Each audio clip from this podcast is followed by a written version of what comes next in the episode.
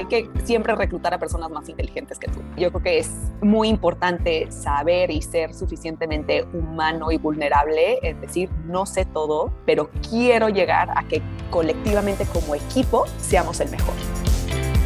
Mujeres y dinero con Gabriela Huerta. Hola, ¿qué tal? Yo soy Gabriela Huerta y en este episodio de Mujeres y Dinero me acompaña Maya Dadu.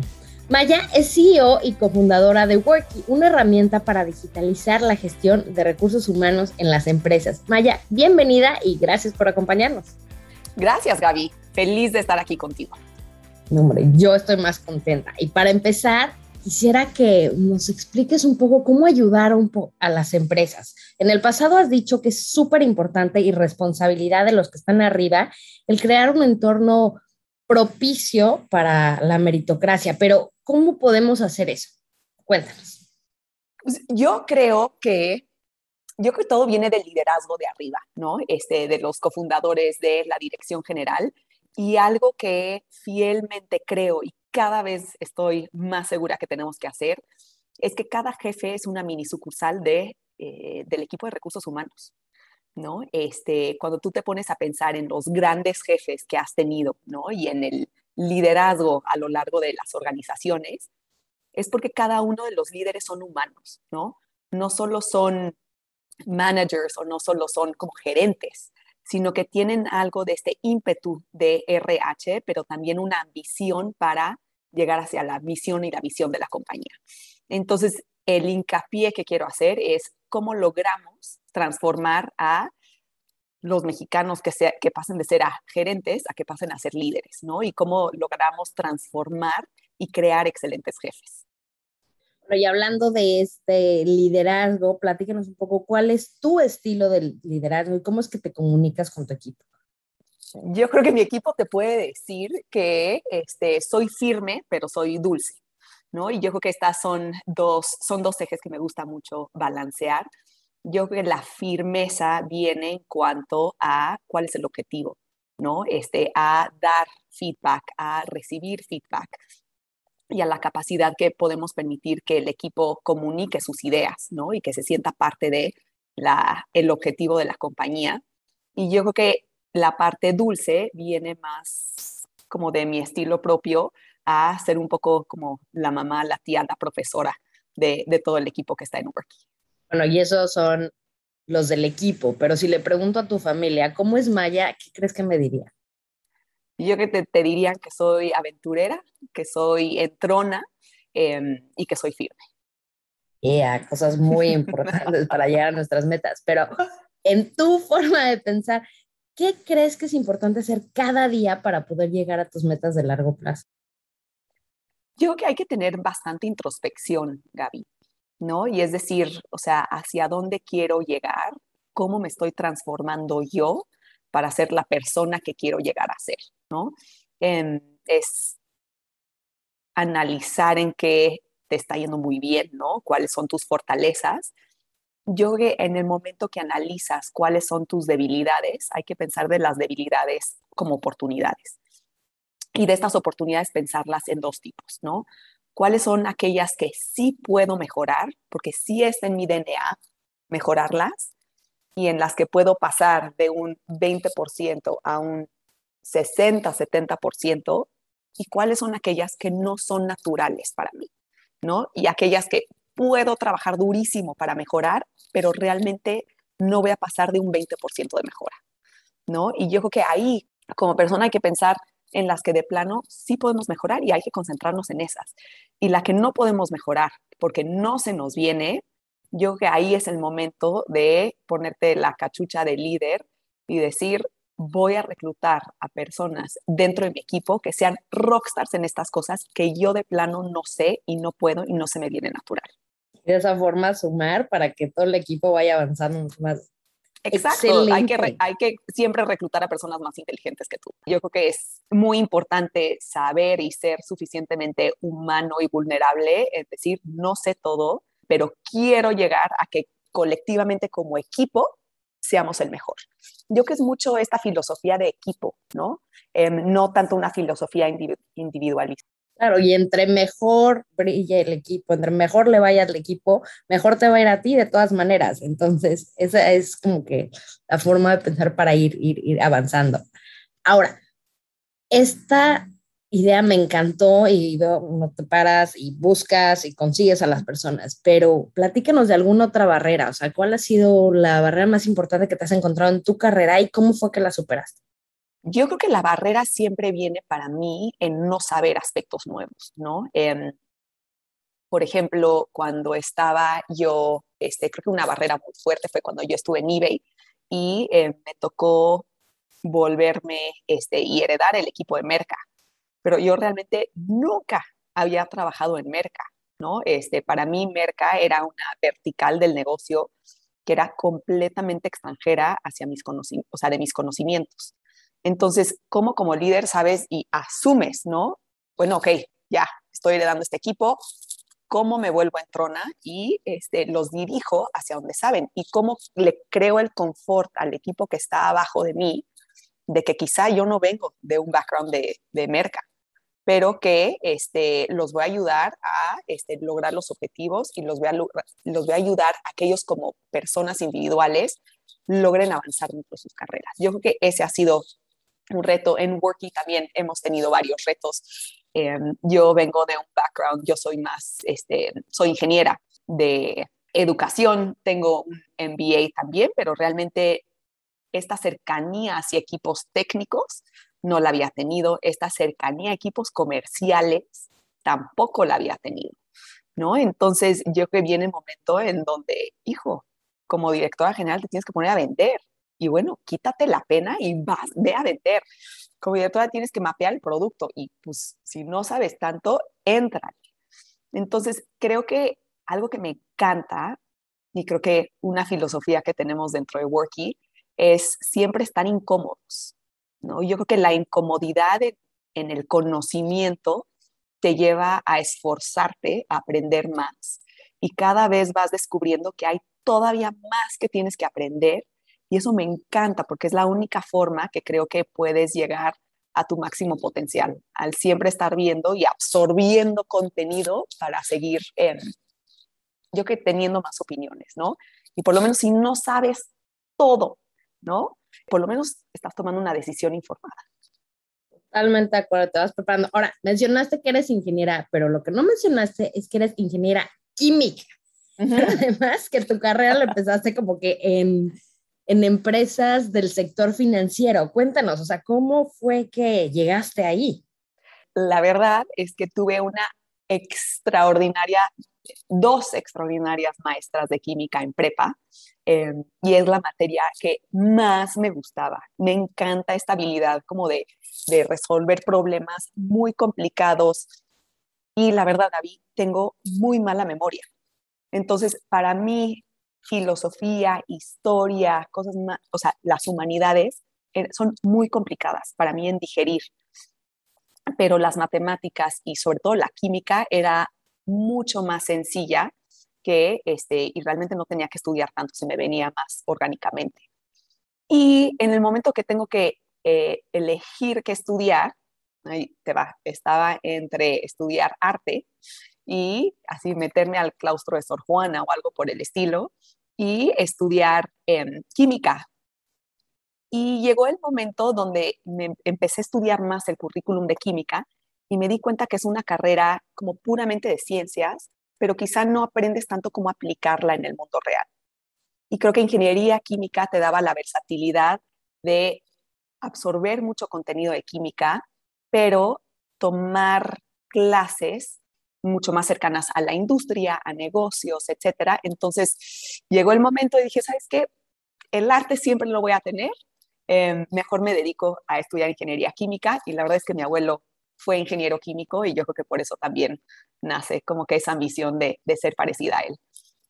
Em, adicional, mi familia tiene raíces de la India y entonces, pues como familia hindú es muy importante la ingeniería y entonces no tanto impuesto, pero sí muchas ganas de, querer em, estudiar la ingeniería. Y em, entonces empecé la carrera en México, estuve tres años estudiando aquí y para el cuarto año me transfiero y termino la carrera en Estados Unidos, en la Universidad de Pensilvania. Y justo había yo empezado a trabajar los veranos en investment banking, en banca de inversión aquí en México. Me tocó verano de 2007, que fue increíble, muchísimas transacciones, con equipo de trabajo extraordinario. Y dado el equipo de trabajo, y como el contenido del trabajo, no me importaba quedarme hasta las 2, 3 de la mañana. Era, o sea, mi fascinación. Y poco a poco regreso el siguiente verano de la universidad, otra vez a trabajar tres meses en banca de inversión, pero me toca el verano de 2008. Ya se empezaba a ver un poco de la crisis en México, ya no me tocaba, ya no nos tocaban tantas transacciones, era más estudio de industrias, pero empezaba a ver que algo no estaba yendo bien. Y en ese momento regreso a Estados Unidos, termino la carrera, pero en ese momento la crisis estaba en su auge. No habían trabajos, pero no habían trabajos para, eh, para internacionales. Todos los trabajos que había en Estados Unidos por el bailout tenían que ser a, personas americanas. Y los únicos trabajos que había para el campo de ingeniería eran demasiado industriales eran plantas de energía nuclear. Y Gaby, no me, no me vi trabajando en una planta de energía nuclear. Entonces llega el momento y digo, perfecto, me regreso a México y algo que me gustó mucho de banca de inversión es el aspecto analítico, pero me faltaba esa cercanía con los clientes. Y dado ahí, combiné los dos, que mis dos ambiciones que eran cercanía con cliente y analítica y entré a Boston Consulting en hacer consultora decidiste lanzarte al sector financiero en medio de la crisis global, ¿por qué no? Un reto más. un reto más, pero la verdad es que increíble porque dentro de mi, o sea, dentro de consultoría me tocaron proyectos nuevos que nunca había, se había trabajado como, como consultora. Me tocó trabajar el primer proyecto que estuvimos con sector público, que era, a ver, Secretaría de Economía en plena crisis, en qué sectores se tiene que enfocar a atraer capital extranjero en México. Mi, mi, rol era entrevistar como a 50 picudos y picudas, digo yo, feliz, aprendiendo muchísimo de ellos. Em, después me tocó un proyecto de las AFORES que finalmente podían invertir en sector privado y me tocó uno que era mucho de ingeniería química y aprendí muchísimo. Y luego me tocó non-profit con Save the Children, y ahí todavía aprendí más. Entonces, creo que lo padre de consultoría es que tienes como mucha versatilidad de industrias, pero no todo es financiero. Y aquí una duda personal, estando, ya habías conocido investment banking, estabas en UPenn, tienes la escuela de negocios más antigua del mundo y de las más reconocidas, ahí mismo en tu universidad, o sea, podías ver, ahí está Wharton. ¿Jamás se te antojó brincarte para allá o ¿Qué pensabas? No, a mí me encanta la ingeniería. La verdad es que yo soy una fiel creyente que deben haber más ingenieros en el mundo y que deben de haber muchas más ingenieras este, en el mundo. Yo creo que la versatilidad que te da la carrera es muy importante, pero la estructura mental que te da la ingeniería es inigualable. Y yo creo que justamente por eso, Gaby, estamos viendo que cuando tú te metes a ver, em, a ver, dirección general, en México, directores financieros en México, estoy segura que más del 60% son ingenieros químicos. Es una carrera que te empuja muchísimo a estructurar procesos, a partirlos, a detectar optimizaciones y a ser muy analítico o analítica. Y yo creo que por eso eh, es que vemos mucho, ahorita lo que me estás preguntando, la migración de ingeniería hacia negocios. Totalmente acuerdo. Que la verdad es más normal verlo de ingeniería industrial a negocios, pero padrísimo esta ingeniería química. A mí también me encantan las químicas de Chavita. bueno, después trabajas en City, te vas a hacer tu MBA también a una de las universidades más reconocidas a nivel mundial. Entonces, has tenido la, el privilegio de tener estas experiencias internacionales. ¿Qué ha sido lo más bonito que te has llevado contigo? Lo más bonito siempre ha sido las personas con las que trabajas. ¿no? Yo creo que ha sido mucho el, coaching y la ambición que tienes de, jefes a, entrenarte, en, donde lo que me llevo de, yo creo que de cada uno de mis trabajos, algo que me llevo es cómo quiero ser igual a que mis jefes, ¿no? qué es lo que quiero copiar y por qué quiero ser igual a ellos, ¿no? Entonces, de mi jefa Ana Azuela en BCG, me llevo, o sea, esa capacidad humanística, pero también de empujarme. Ana era firme, ¿no? Y de ella me llevo esta firmeza y dulzura. Después de, de mi estancia en eBay, tuve una extraordinaria jefa que se llamaba Lorraine. Y Lorraine, o sea, con dos hijos, ella, o sea, no se iba de la oficina hasta que yo no me fuera de la oficina. Y ese sentido de equipo me pareció extraordinario. Y eso es algo que quiero crear dentro de mi equipo, ¿no? En donde si sentía que yo estaba abrumada con demasiado trabajo, se sentaba y me decía, pásame la chamba. ¿Cuál es lo más complicado? ¿Qué crees en lo que, que va a ser lo que más te va a tardar? ¿O qué, en qué te da flojera hacer? Y ese compañerismo que tenía de, de una jefa me pareció excelente. Y después con jefes nuevos, a cada uno les voy aprendiendo mucho y yo creo que eso es lo que más me ha marcado. No, hombre, súper bonito.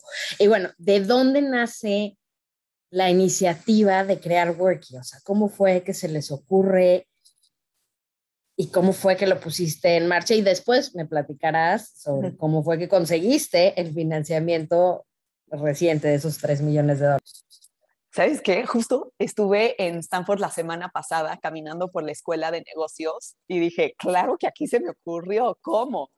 desde que respiras y, pisas el campus de la escuela de negocios, respiras emprendimiento en donde el primer paso de entrada son los zapatos de Phil Knight, el fundador de Nike, que te dice, ve hacia lo impredecible, te vas a divertir.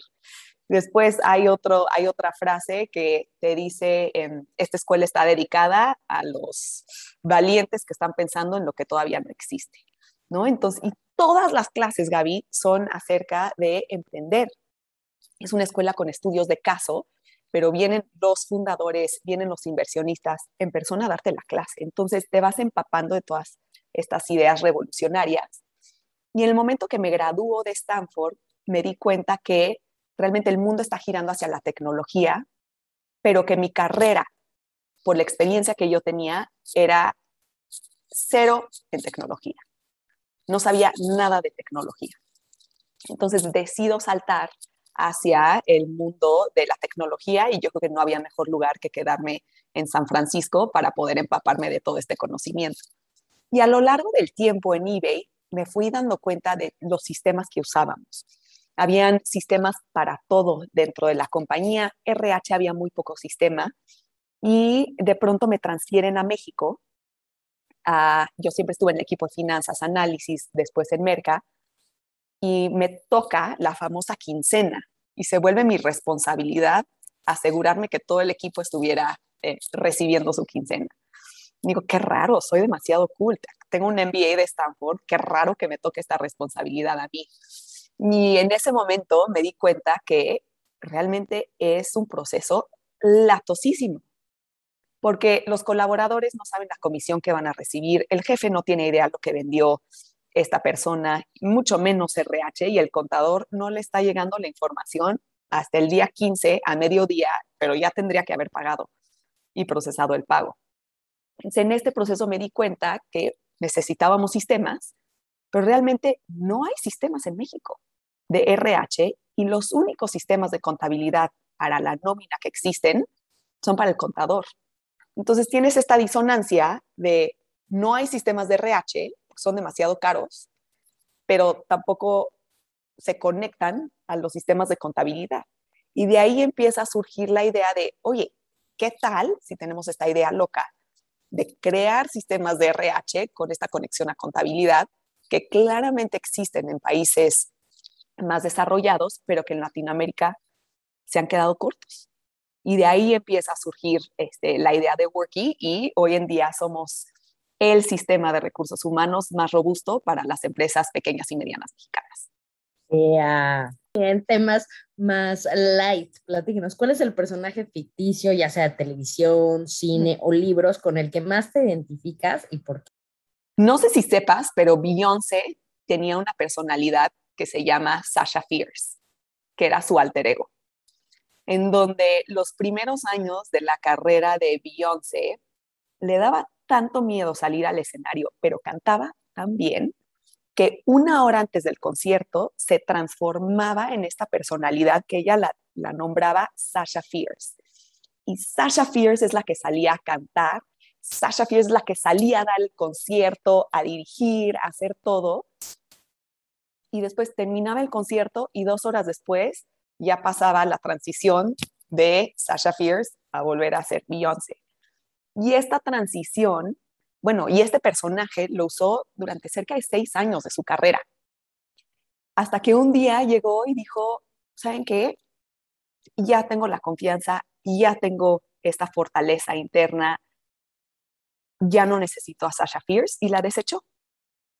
Y yo creo que Sasha Fierce es con quien más me identifico, sobre todo en los primeros años de emprendimiento, donde todo te da miedo, ¿no? O sea, no todo te da miedo, pero hay muchos miedos, ¿no? Y son miedos distintos en donde la primera vez que sales a levantar capital y hacer el pitch, pues me volví Sasha Fierce. Y la primera vez que salgo a vender, otra vez sale Sasha Fierce.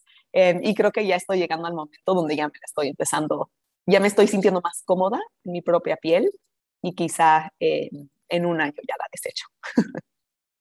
Estaremos muy pendientes para ver esa transformación. Y ya que mencionaste el tema de pedir el financiamiento, cuéntanos ¿qué recomendaciones tú harías a alguien que está por dar su pitch?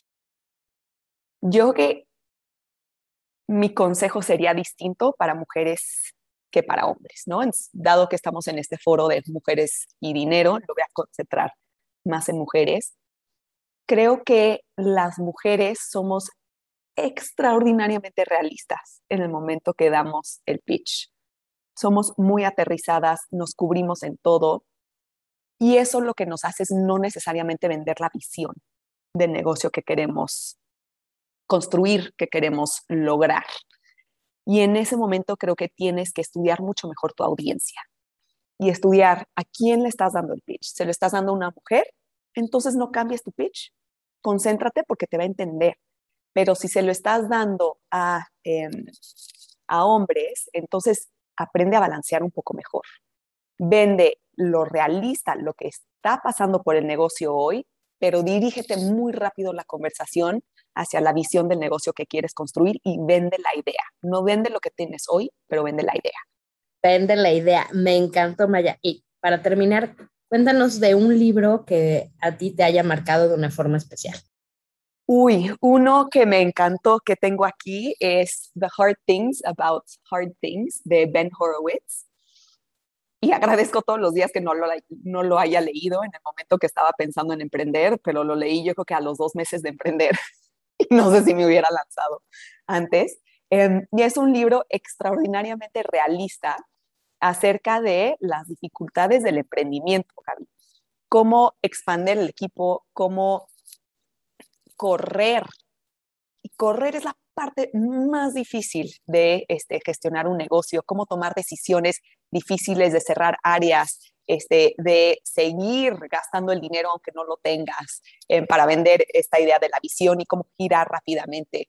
Em, y creo que Ben Horowitz hace un excelente caso em, en cómo, cómo estar tranquilo o tranquila ante las decisiones difíciles que vas a tener y cómo estudias tanto el caso que te quedas cómodo que tomaste la decisión porque te trataste de tapar en todos los ángulos, aunque quizá no ha sido la, no fue o no es la mejor decisión.